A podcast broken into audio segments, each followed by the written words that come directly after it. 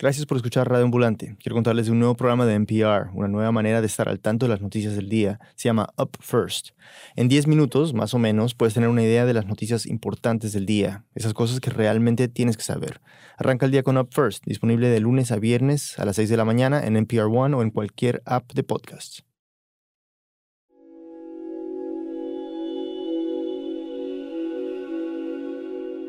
Bienvenidos a Radio Ambulante desde NPR, soy Daniel Alarcón y comenzamos hoy en una zona de Chile que se llama el Alto Biobío. Esta es Natalia Messer. Soy una periodista chilena. Y como parte de su trabajo, Natalia ha viajado mucho a esta zona.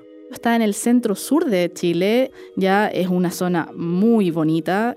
Llena de árboles, tiene dos ríos, acantilados, pájaros. Es un, un lugar muy maravilloso y actualmente una zona muy turística, muy visitada. Y aquí, en este paraíso, se propuso construir una hidroeléctrica. Le iba a construir una empresa privada, Endesa, que es española, y al proyecto le pusieron el nombre de Ralco. Aquí nace nuestra historia, eh, aquí se genera el conflicto, aquí se genera, se genera la batalla, ya eh, que te voy a contar. Entonces, Chile, mediados de los 90. Mientras el país sale de la dictadura, la economía empieza a crecer rápidamente, pero hay un problema. Chile se empezó a preocupar de que había una escasez energética. Sí, usted. ¿Cuál es la idea? Exactamente. Si no la va a usar, mejor apagar. Y ahí el país necesitaba generar con urgencia más energía. Entonces, eh, se pensó en ese tiempo eh, generar proyectos de hidroeléctricos, más o menos alrededor de seis proyectos hidroeléctricos en la, en la región del Biobío. Todo esto está posibilitando un aumento de consumo por parte de la comunidad. Se refleja en que las cooperativas eléctricas han aumentado casi seis veces. En el 93 empezaron a construir el primero y un año después, cuando Endesa anunció la propuesta de construir Ralco, los residentes de la zona no estuvieron de acuerdo sobre todo los residentes indígenas. El pueblo mapuche son el pueblo mayoritario de Chile. Hay más de un millón de mapuches en todo Chile y muchos viven en el Alto Biobío, desde siempre. Gente que culturalmente está muy arraigada a su tierra. Ralco iba a inundar 3.400 hectáreas, lo cual es como 4.000 estadios de fútbol. Y en esta zona que iba a estar inundada quedaban cementerios mapuches, donde estaban enterrados sus antepasados. Eran 90 familias las que vivían allí. Algunas familias pehuenches supusieron de inmediato. Los pehuenches, es como se les conoce a los mapuches que viven en la zona de la cordillera. Dijeron, es que no puede ser. O sea, van a, van a inundar zonas que están resguardadas, zonas que para nosotros son importantes porque hay cementerios también, eh, porque están nuestras familias viviendo ahí, están nuestros antepasados, eh, no podemos aceptar. Pero a pesar de la oposición, en el 97 se aprobó. Ese año obviamente es muy polémico, se comienza todo la etapa de, negociación. Negociaciones entre la empresa y los mapuches de la zona, negociaciones complicadas. Hubo algunas familias que recibieron un pago eh, de aproximadamente 10 millones de pesos chilenos, esos son como 16 mil dólares, eh, para, para, poder reubicarlo. Endesa eh, ofreció incluso mucho más hectáreas de las que tenían estas familias pehuenches. ¿Ya? Y eso, eso parecía una oferta muy atractiva.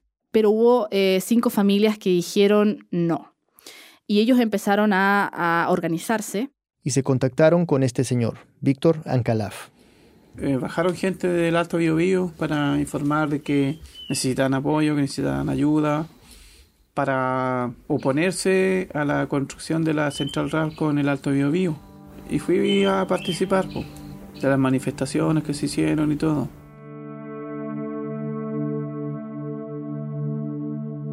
Él dice, yo también tengo que ir a ayudar, tengo que hacer algo, no me puedo quedar así, esa empresa no puede instalar su central ahí.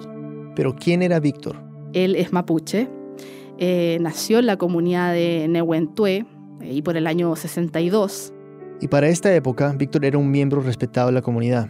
Había sido elegido como vocero por más de 30 comunidades mapuches de la región, y aunque Víctor no es del Alto Biobío, pronto se involucraría bastante con esta historia porque desde el punto de vista de Víctor, Endesa no estaba negociando de buena fe. Siempre fue para eh, manipular a la gente. En el fondo para ofrecer una paga muy, muy poquito. Siempre esto con el tema de que era necesario y la central se iba a hacer sí o sí. porque el dinero y el terreno no cambiaban nada. Podemos tener, no sé, por millones de hectáreas. ¿Y qué pasaría si no tienen agua, no tiene árboles, no tiene nada? Sería vivir en un desierto. Y vale la pena mencionar dos cosas. Uno, Endesa se cambió el nombre a Enel. Y dos, Natal les pidió una entrevista y nunca tuvo respuesta. Entonces, a esas cinco familias que se resistieron, se unieron cientos de mapuches y activistas más. Según Víctor. Bueno, arriba en el Alto Biobío habían alrededor de 400 personas, y quizás a lo mejor más, que se reunían y hacíamos manifestaciones para organizarnos, como, de qué manera iban a frenar eso. Al principio él me dice que la lucha es pasiva. En el fondo ellos mm, van a los eh, tribunales de justicia, comienzan a, eh, a mostrar mediante, no sé, panfletos, empiezan a, visualizar la, demanda que tienen y, la oposición a la central. Mientras tanto, la construcción de la hidroeléctrica ya había comenzado. Se ha avanzado con rapidez y decisión en la represa Ralco. Hace solo unos cuantos meses, estas turbinas fueron... Las cinco familias y sus aliados no se rindieron. Contactaron a organizaciones ambientalistas para contarles lo que estaba pasando. Hicieron manifestaciones. Y todo este proceso duró tres años. Y después esto va, va obviamente, va incrementando eh, porque ven que no hay salida, porque ellos, ellos me dicen que ven que no hay solución. No quedó otra alternativa que elevar el nivel de lucha. Es decir, queda asumido de que deben resistir, pero resistir ya no de una manera folclórica ni también no a través de un discurso bonito, sino que más bien hay que elevar el, nivel de lucha en términos de pelea cuando los mapuches y los pehuenches ven que, ya no se puede hacer nada, que están los camiones eh, subiendo todo el material a la zona, eh, comienzan a, utilizar otros métodos para, de lucha, como dicen ellos. La resistencia es feroz. Esta madrugada, 100 pehuenches impidieron el paso de la máquina que transportaba los transformadores que se instalarán en la central. Cinco horas intransitable la ruta, pero en pocas horas el escenario lucía peor. Esto llega a su clímax el año 2002, ya eh, que es cuando eh, ocurre la quema de bueno, dos camiones, una retroexcavadora y, y otro camión más, tengo entendido. Camiones de empresas que trabajaban para Endesa, que llevaban los materiales para construir Ralco. Porque trabajaban día y noche, día y noche, sábado y domingo, y avanzaban, avanzaban. Y Víctor, Víctor defiende estas, estos actos de, de violencia. Víctor lo ve como formas válidas para alcanzar un, fin en el fondo. Porque es la única manera que tenemos para hacer sentir a la sociedad de que hoy día eh, ya es basta de que sigan ganando tanto dinero a costa de nuestro territorio. Tiendo a simpatizar con protestas como esta, digo, por instinto. Pero en nuestra conversación Natalia dijo algo que me sorprendió. Oigan. Que la central hidroeléctrica Ralco provee aproximadamente el 10% de, toda la energía eh, a Chile. Perdón, ¿el 10% de la electricidad del país? Exactamente, sí. Híjole, o sea, eso, eso es, wow, ok.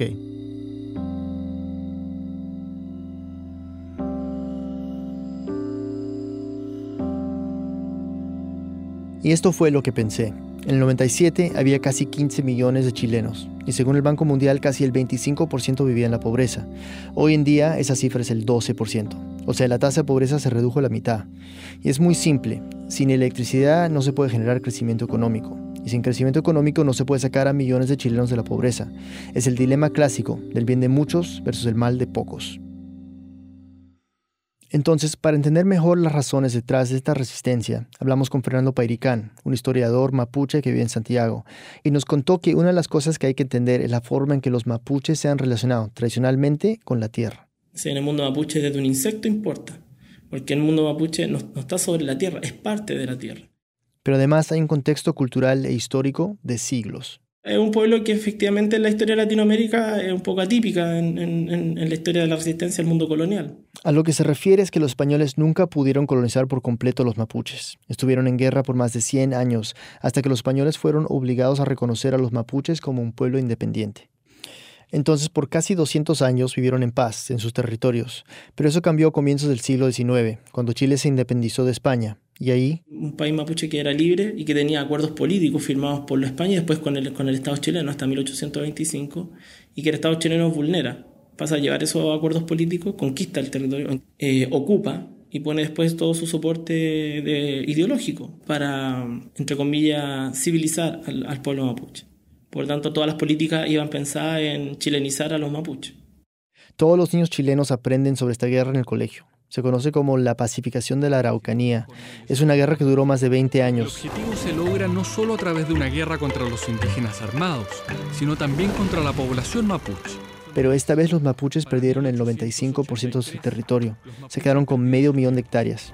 Despojados de lo más valioso para su cultura, se enfrentan a la miseria. Y quizás este es el contexto más relevante para entender por qué algunos mapuches estaban tan dispuestos a luchar con todo por este terreno.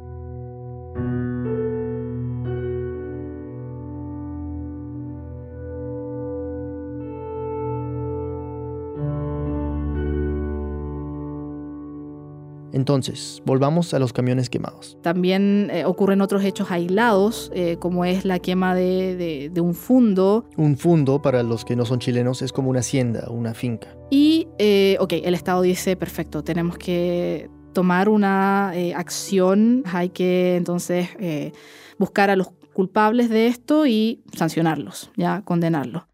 Y aquí es cuando Víctor Ancalaf se le acusa de participar en estos hechos. Eh, yo fui mm, acusado por testigos diciendo de que yo ah, había sido el que quemé lo- los camiones. Él no me habla mucho si es que él participó o no. Ya él dice, yo, yo sé lo que pasó, pero no voy a decir nada. ¿Qué, ¿Quién piensa usted que, que pudo haber hecho eso? Creo que usted, usted que fue un montaje. Que... No, no fue montaje. Lo hicieron los peñis. Pero yo no, no podía decir eh, fue Zulano, Jul- Sutano, Julano, Sutano. O sea, él también trata de, trata de como decir de que él sabe que él, que él lo hizo, que fueron quizás otros peñis, otros hermanos, eh, pero que no va a delatar.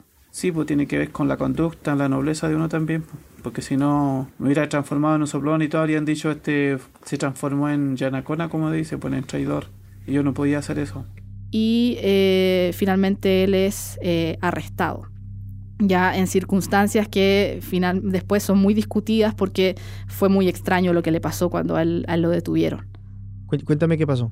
Fue un 6 de noviembre de- de- del año 2002, como a eso de las 9 de la mañana. Yo estaba tomando locomoción para dirigirme hacia otro encuentro. Se acercaron alrededor de 10 personas civiles eh, de forma muy violenta, no le dicen nada, y me empezaron a golpear, me empezaron a patear y, y prácticamente no me, no me pude defender porque era mucha gente. él no entiende qué es lo que está pasando, Fue una situación muy caótica porque yo pensé que era un asalto y que en cualquier momento podía perder la vida porque los golpes fueron muy, muy, muy violentos. Entonces una de estas 10 personas dice, Ya expósenlo. Entonces ahí me di cuenta recién de que era eh, un procedimiento de la policía. es la Policía de Investigaciones, la PDI. En ningún momento fui eh, informado de mis derechos. Eh, Víctor quedó con dos costillas quebradas y, y le rompieron la cara y bueno, ahí lo llevaron detenido y ahí a Víctor se le vino el mundo abajo.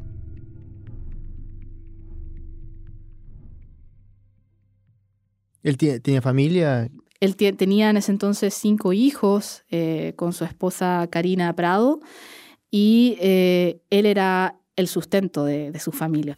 Es un tema complejo también porque la familia, los niños estaban chicos, y quedaron solos con su mamá. Entonces es una situación bastante crítica que le ocurre a la doña de casa, en este caso a mi señora, producto de que ella queda sola, no tiene recursos para viajar, para ir a verme. Y en la cárcel, silencio absoluto y una, una celda pero horrible de, de sucia. Y más encima que llega una desesperación tan grande que uno no haya qué hacer. Yo me tuve que sacarme toda la ropa prácticamente. Porque era como un ahogo así. ¿no? Lo que más le duele a él es la soledad. Yo estuve incomunicado cinco días eh, en una celda horrible. Entonces, para una persona que no, que no que nunca ha estado incomunicado, que no ha estado sometido a situaciones extremas, eh, es grave, o sea, es, algo violento porque a uno le, ocurre. Eh, eso para él fue una tortura. El hecho de no tener el control de la situación era algo que, lo, lo, abrumaba bastante. Entonces yo siempre tuve la expectativa de que iba a salir en libertad. Pero no fue así. Estuvo un año esperando su proceso, sin tener muy claro cuáles eran los cargos ni las pruebas en su contra, sin poder ver a su familia que no tenía el dinero para ir a visitarlo. Y así estuvo hasta... El 31 de, de diciembre del 2003 me llevaron a tribunales para dictar mi sentencia. Recibe una, una condena bastante alta, son 16 años. Bueno, el primer año para mí fue de mucha angustia, de echar de menos a mi familia, a los niños, de echar de menos la, la gente. Bueno, yo me perdí la niñez, la infancia de, de los niños. Cuesta, como se dice, asumir de que ya finalmente estáis presos, que estáis condenados y no puedes salir ahí.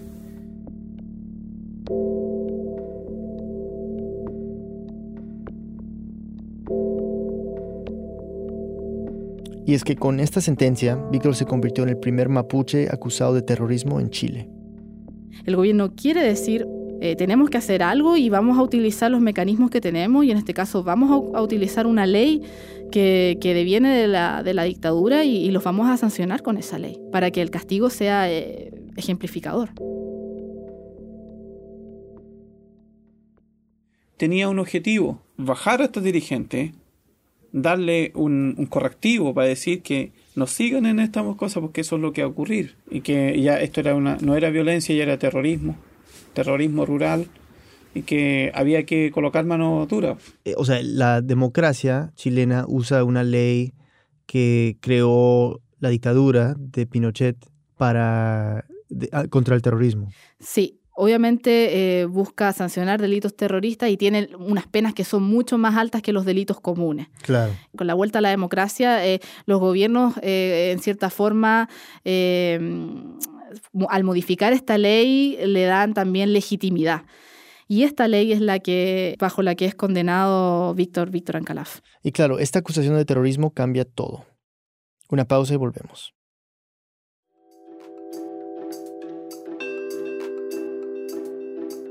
El 11 de mayo es un día muy especial. Fresh Air, icónico programa de la radio pública estadounidense, cumple 30 años. Ayúdanos a celebrar este aniversario tan importante para Terry Gross y todo su equipo. Esta semana comparte tus memorias de Fresh Air, de esas entrevistas inolvidables, de esas preguntas que solo haría alguien como Terry. Usa el hashtag FreshAir30. Fresh Air, una palabra, más el número 30. Y celebra con nosotros escuchando Fresh Air toda la semana en el app NPR One o en tu app preferido de podcasts.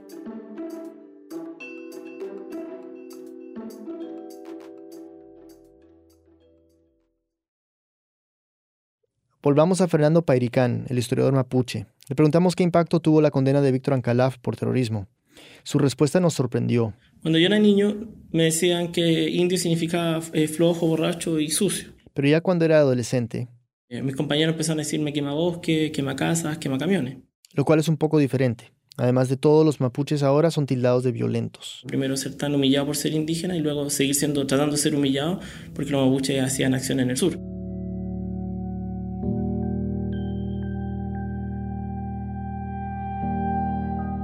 Después comprendí que eran actos de, resistencia y además me sentía como un poco orgulloso de que los hermanos resistieran desde, desde el sur. Lo que para algunos es resistencia, para el Estado en este caso, es terrorismo.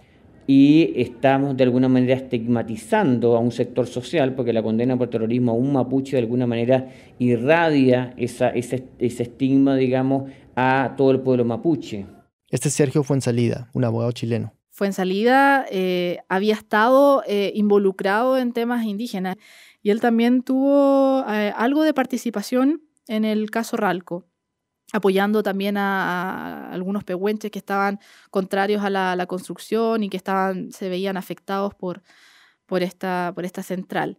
Y él se convierte en el abogado de Víctor. Para mí el problema está en la sobrereacción, digamos, y la utilización eh, de, la legislación terrorista cuando eh, hay actos que claramente no tienen ese carácter. En el caso de los delitos que los cuales fue acusado y condenado Víctor Ancalaf, fueron la quema de eh, un camión en que no había riesgo para la vida humana, para la libertad humana tampoco, y solo fue, a mi modo de ver, un delito de, que, que se corresponde al delito de daño por medio de fuego. Yo creo que ni siquiera, en rigor, ni siquiera hubo un incendio. Y entonces él llega a donde Víctor. Fui acompañado por una mm, dirigente mapuche que me, que me hizo la introducción, digamos, y eh, ahí se fue la primera vez que lo conocí. Estamos hablando del año 2004. Eh, lo, lo, comienza a visitar. Más o menos como a un, cada un mes iba a ver a Víctor. Y me tocó verlo con, en distintas facetas, digamos, de, de estar eh, con mucho fuerza, porque Víctor tiene mucha fuerza, pero también contándome las condiciones carcelarias muy, muy duras y de alguna manera cuáles habían sido su estrategia para tratar de sortear este tema. Y comienza a decirle, Víctor, aquí pasó algo, aquí no hubo un debido proceso, aquí a ti no se te juzgó de la manera más correcta y eh, tu caso me parece que amerita que lo llevemos a la Corte Interamericana de Derechos Humanos, porque no, no te pueden pisotear los derechos de esa forma.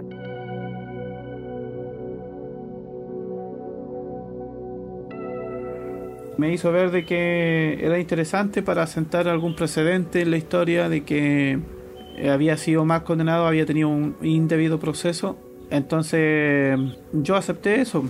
Sergio eh, convence a, Víctor eh, de que es una, buena forma de, limpiar su nombre y también de limpiar el nombre del pueblo mapuche.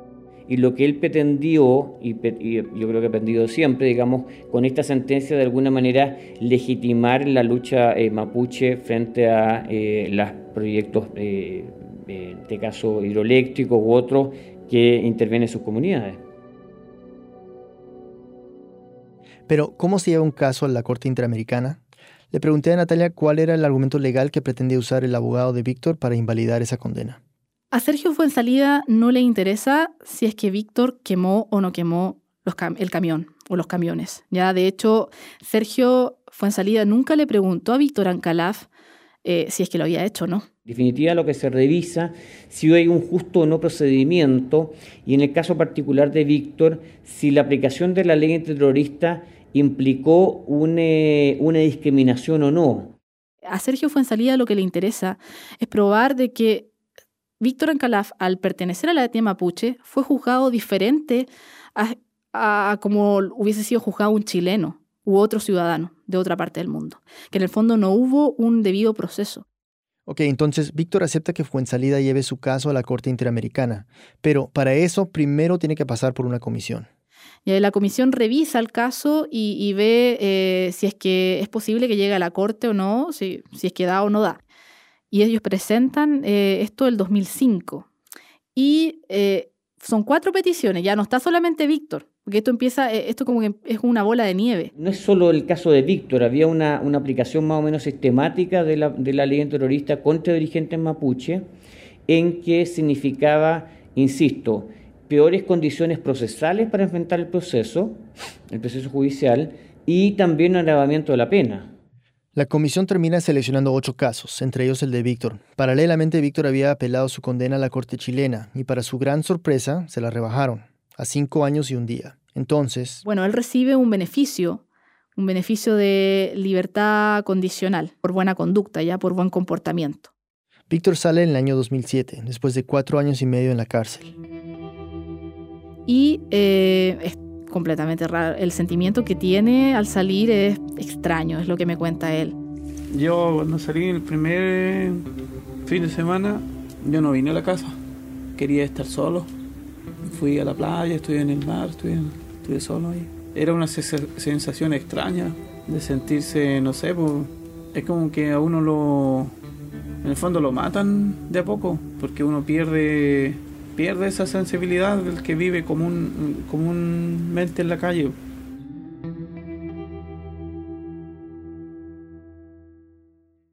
Entonces, después de un par de días, decide volver a su pueblo, a ver a su familia. Sí, él vuelve a, a Coyipulli y también comienza a, a prepararse en el tema de la, de la, demanda y también cómo salir adelante, porque también al estar eh, condenado bajo la ley antiterrorista había muchas, muchas cosas que él no pudo hacer.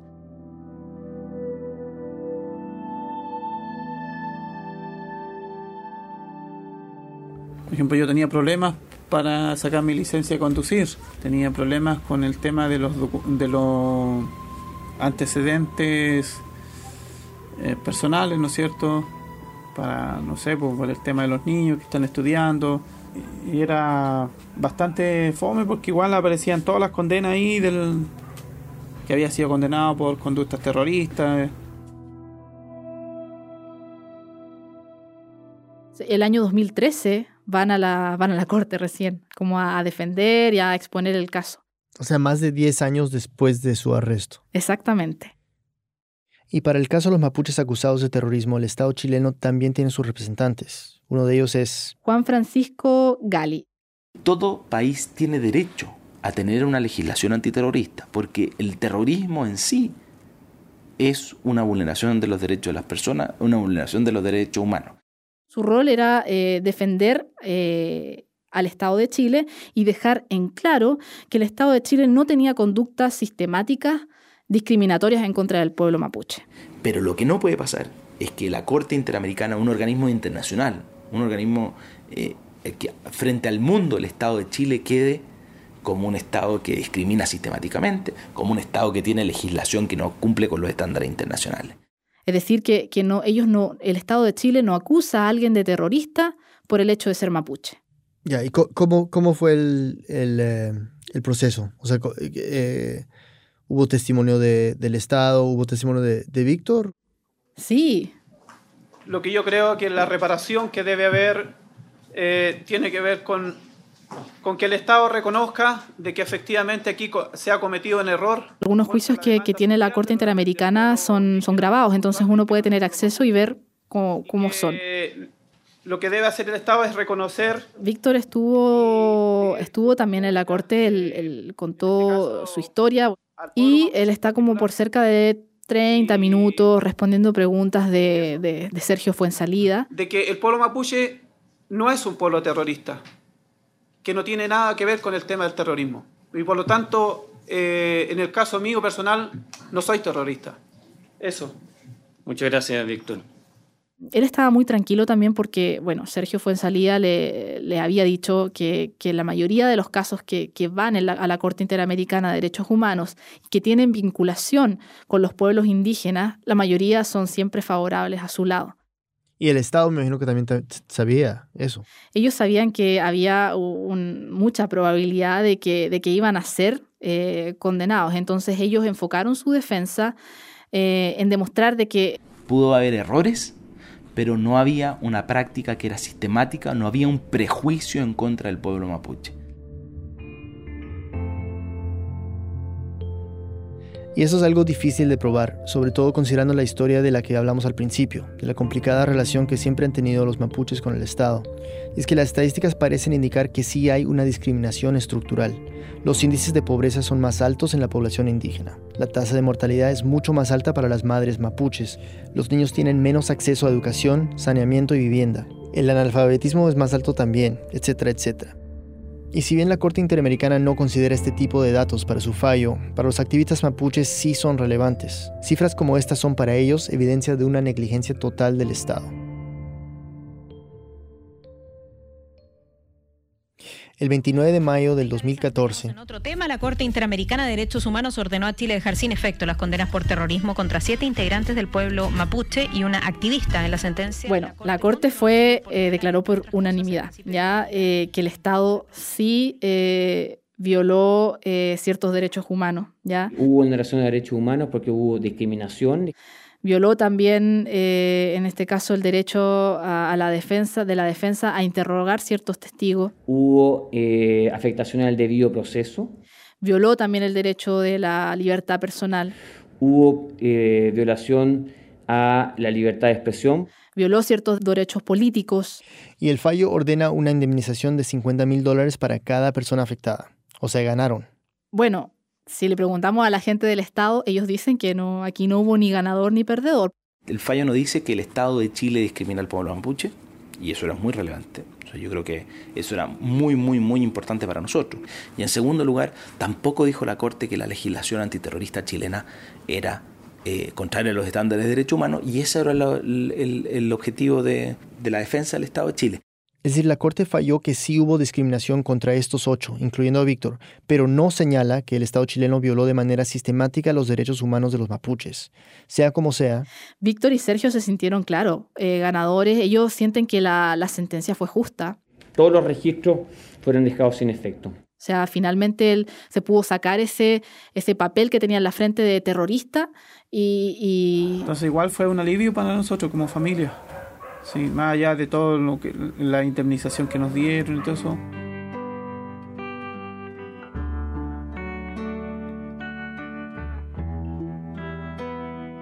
Le preguntamos a Fernando Pairicán, el historiador con el que hablamos antes, qué impacto tuvo este caso en el pueblo mapuche. Nos dijo que Víctor, a raíz de todo esto, se había convertido en uno de los líderes más importantes de la última década.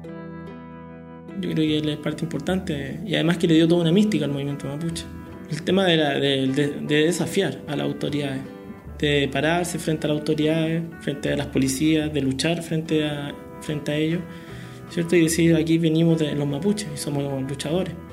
De pronto apareció este pueblo mapuche que no veíamos desde hace siglos quizás y, y lo vimos y vimos que esta era su cultura y que ellos tienen otra relación con el medio ambiente.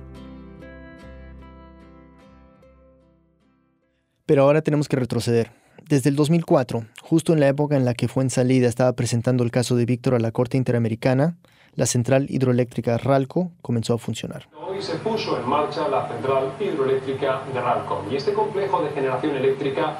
Deben sentir como, como ganamos, pero realmente ¿qué ganamos? ¿No? Exactamente. Es eh, una ambivalencia en el fondo, porque eh, Víctor Ancalaflo siente así, ok, limpié el nombre del pueblo mapuche, me quitaron la condena de, bajo la ley antiterrorista, perfecto, eh, pero la, central se construyó igual y es una mega central. Perdimos una tierra valiosa y perdimos eh, cementerios que tenían a nuestros antepasados y, esa tierra se inundó y, y, ya, no, ya no la vamos a poder recuperar. Y eso para ellos es terrible.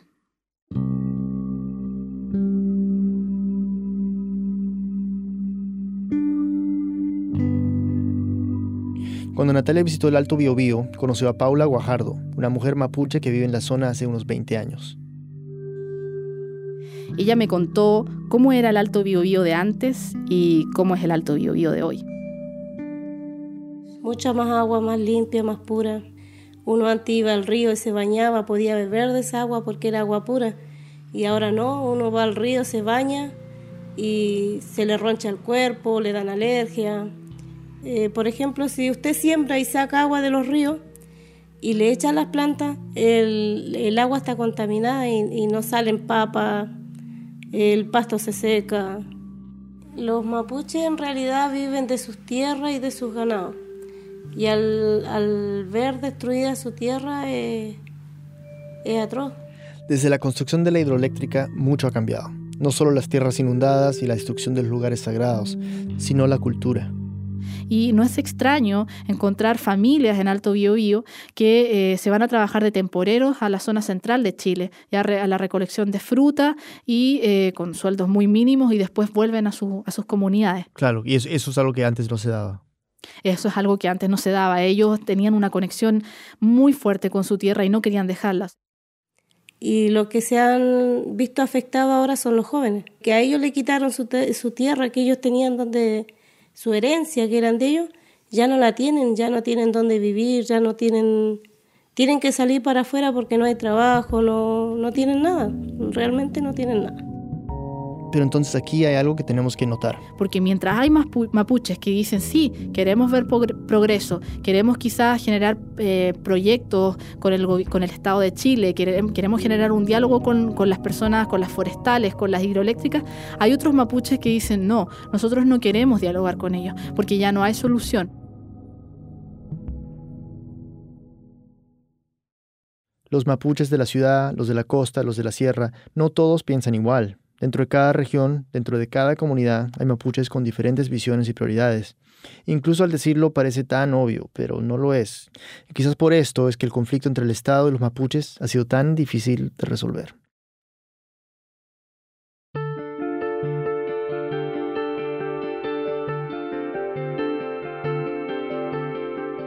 Natalia Messer es periodista independiente y vive en Concepción. Gracias a Carlos Contreras Painemal y a Felipe Roa Paredes.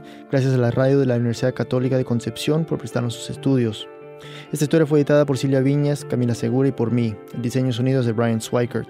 El resto del equipo incluye a Andrés Aspiri, Desiree Bayonet, Andrea Betanzos, Melissa Montalvo, Carlos Rolando, Barbara Sawhill, Luis Treyes, David Trujillo, Elsa Liliana Ulloa y Luis Fernando Vargas. Maitik Avirama es nuestra pasante editorial y Carolina Guerrero la CEO. Radioambulante se produce y se mezcla en el programa Hindenburg Pro. Conoce más sobre Radioambulante y sobre esta historia en nuestra página web, radioambulante.org. Radioambulante cuenta las historias de América Latina. Soy Daniel Alarcón. Gracias por escuchar.